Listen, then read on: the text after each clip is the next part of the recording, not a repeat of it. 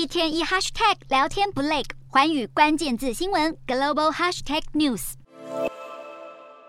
全球供应短缺，加上乌俄战争爆发，导致天然气采购成本提升。除了影响欧洲能源供应，也同步加剧了亚洲国家购买天然气的负担。包含中国、日本和南韩等位于北亚地区的国家，都在积极寻求解决办法，确保冬季来临时能够提供充足的天然气。不止地缘政治问题加剧能源价格飙升，近来日元和人民币等亚洲货币兑换美元的汇率迅速贬值，也进一步导致亚洲国家进口能源遇到更多困难。最新数据显示，日本供应商的液化天然气库存已经高于近五年的平均水准，而南韩也较往年提前一个月，从九月就开始进行采购。同时，为了降低用量，日韩两国也分别祭出节电措施，呼吁民众减少不必要的照明，并且降低暖气温度。南韩政府目标要在今年冬天减少百分之十的使用量，日本政府则计划重启老旧发电厂来提升供应能力。不过，分析师仍警告，全球能源供应仍存在风险，而突如其来的寒流都有可能让这些能源措施的效果大打折扣。